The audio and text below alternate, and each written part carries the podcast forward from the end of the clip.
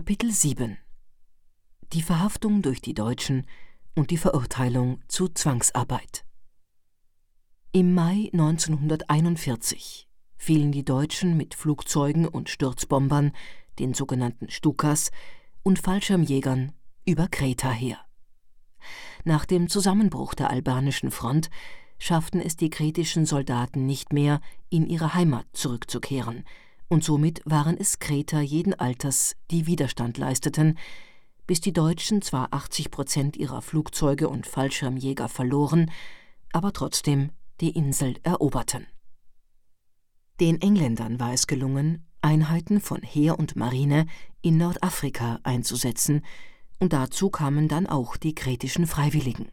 In der Schlacht von El Alamein wurde das ganze deutsche Expeditionskorps zerstört.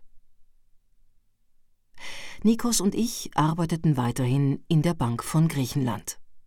Mit Erlaubnis des Bankdirektors fand am 28. Oktober 1943 eine Gedenkveranstaltung für die Kollegen statt, die an der albanischen Front gefallen waren. Unser Kollege Fanis Papageorgiou las jeden einzelnen Namen vor, und nach jedem Namen rief jemand anders aus Bei der Verteidigung der Heimat gefallen. Erst ein paar Tage vorher war auch die SS angekommen. Bei der Veranstaltung stürmten SS-Männer in die Bank und schossen los. Die Empfangshalle im Erdgeschoss, in der das Gedenken stattfand, war voll von Angestellten und Kunden. Etwa 30 Personen wurden verletzt.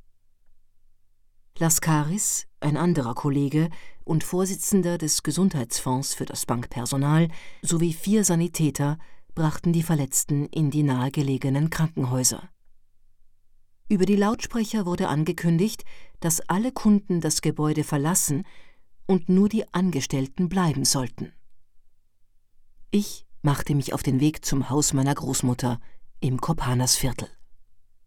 Kaum hatte ich angefangen, meinen Verwandten beim Essen zu erzählen, was passiert war, klingelte es laut an der Haustür. Ein paar Deutsche stürmten hinein, zogen mich an den Haaren und steckten mich in ein Auto. Sie brachten mich zurück in die Bank, und da fingen die Qualen an. Ich wurde mit dem Gesicht nach unten auf einen Sessel geworfen und mit einem Ledergürtel mit Metallspitzen verdroschen. Ich sollte alles über meine Kollegen verraten, wer die Gedenkveranstaltung organisiert hatte und so weiter. Ich habe keine Ahnung, sagte ich und wurde nochmals verprügelt. Ich fiel in Ohnmacht. Man goss einen Eimer Wasser über mich, ich kam wieder zu Bewusstsein, und das Ganze wiederholte sich. Zwei oder drei Stunden lang. Ich blutete überall. Schließlich sahen sie ein, dass daraus nichts werden würde, und führten mich zur berüchtigten Merlinstraße, wo die schlimmsten Folterungen durchgeführt wurden. Man sperrte mich in ein Zimmer ein, mit meinem Gesicht zu Boden, wo ich zunächst einmal bleiben sollte. Ich konnte mich kaum bewegen. Nicht einmal zur Toilette konnte ich gehen. Zugleich jedoch dachte ich angestrengt nach und versuchte die nächsten Schritte der Deutschen vorauszusehen. Von hier aus konnte ich ihre Telefonate verfolgen. Ich konnte Deutsch gut verstehen und belauschte das Gespräch zwischen einem Deutschen und, wie ich gleich vermutete, einer Kollegin aus der Bank, die einen anderen Kollegen denunzierte. Ich kannte sie gut. Sie war eine deutschlandfreundliche Faschistin. Ich litt darunter, dass es mir durchaus nicht möglich war, den Kollegen darüber zu informieren. Bald würde er sicher unser Schicksal teilen müssen. Am nächsten Tag wurde ich ins Obergeschoss geführt und auf einen Stuhl geschmissen. Nun brachten sie meine Kollegin Mary Sismanow zum Kreuzverhör, die sie wahrscheinlich auch verprügelt hatten. Sie konnte nämlich kaum sitzen. Ein griechischer Gestapomann diente als Dolmetscher. Mary behauptete, ich hätte ihr Hinweise bezüglich der Gedenkveranstaltung gegeben. Ich bestand auf meiner Aussage. Nein. Und sagte zu ihr, Dich haben sie auch verprügelt. Du wusstest nicht, wie du dich retten solltest, und hast den ersten Namen verraten, der dir einfiel. Das verstehe ich schon. Darauf antwortete sie nicht. Mit meinen Deutschkenntnissen konnte ich die Dialoge unserer Möchtegern-Henker verfolgen. Ihre Meinungen gingen auseinander. Wer von uns beiden sagte wohl die Wahrheit? Die hier lügt, beharrte der griechische Gestapomann. Schließlich reichte man mir die getippte Aussage, die sie angefertigt hatten. Die sollte ich unterschreiben. Aber ich blieb bei meiner Behauptung und unterschrieb nicht. Die Tatsache, dass ich nicht unterschrieben hatte, bewahrte uns beide, meinen Mann und mich, vom Todesurteil, und zwar in einem Prozess vor dem deutschen Militärgericht im Averov-Gefängnis. Nikos hatten sie am selben Tag wie mich in der Bank von Griechenland festgenommen. Er wurde furchtbar verprügelt und am Abend zur Merlinstraße gebracht. Dort entschloss man sich dazu, ihn freizulassen, da sich von keiner Aussage, weder von unserer noch von jemand anders, erschwerende Umstände ergeben hatten. Ein ebenfalls festgenommener Kollege, und zwar einer unserer Trauzeugen, zeigte jedoch unter Druck Nikos an. Kurz davor hatte er jedoch vor anderen verhafteten Kollegen Nikos umarmt und ihn weinend gebeten, Könntest du zu meiner Verlobten gehen und ihr sagen, sie soll den Politiker so und so ansprechen und ihn darum bitten, sich bei meinem Freund, dem Personalleiter Skassis, zu melden, damit sie mich freilassen? An diesem Punkt muss ich kurz erklären, dass der Personalleiter auf der anderen Seite stand und gute Beziehungen zu den Deutschen hatte. Auf seinen Befehl hin waren die SS-Männer bei der Gedenkveranstaltung in die Bank gestürmt und hatten auf die Versammelten losgeschossen. Als unser Trauzeuge allerdings nach der Begegnung mit Nikos verhört wurde, forderte er die Offiziere dazu auf, bei seinem Freund und Mitarbeiter, dem Personalleiter, anzurufen, der ihnen sicher bestätigen würde, dass nicht er, sondern Mavrakis das Gedenken organisiert hatte. Darauf verhafteten die Deutschen Nikos und ließen unseren Trauzeugen frei. Von der Merlinstraße wurde Nikos nun ins Averov-Gefängnis gebracht, wo er einen Monat lang auf dem Bauch lag.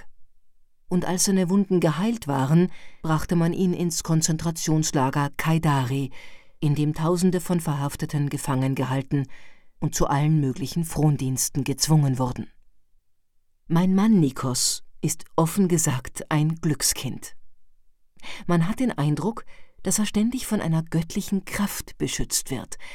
Es ist einfach unfassbar, wie oft er schon mit dem Leben davongekommen ist. Heiligabend im KZ Kaidari. Die Deutschen verladen 50 Männer auf einen Lastwagen, um sie zur Hinrichtung nach Kessariani zu bringen. Einer davon ist Nikos. Während der Verladung, kurz vor der Abfahrt, kommt plötzlich der Befehl, die Hinrichtung von Mavrakis solle verschoben werden.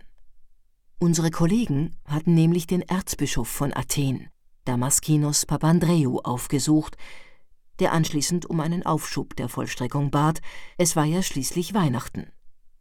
Drei Tage später, als die Hinrichtungen tatsächlich stattfanden, war Nikos inzwischen ins Averov-Gefängnis gebracht worden wo unser Prozess vor dem Militärgericht erfolgen würde, und statt Nikos wurde jemand anders hingerichtet.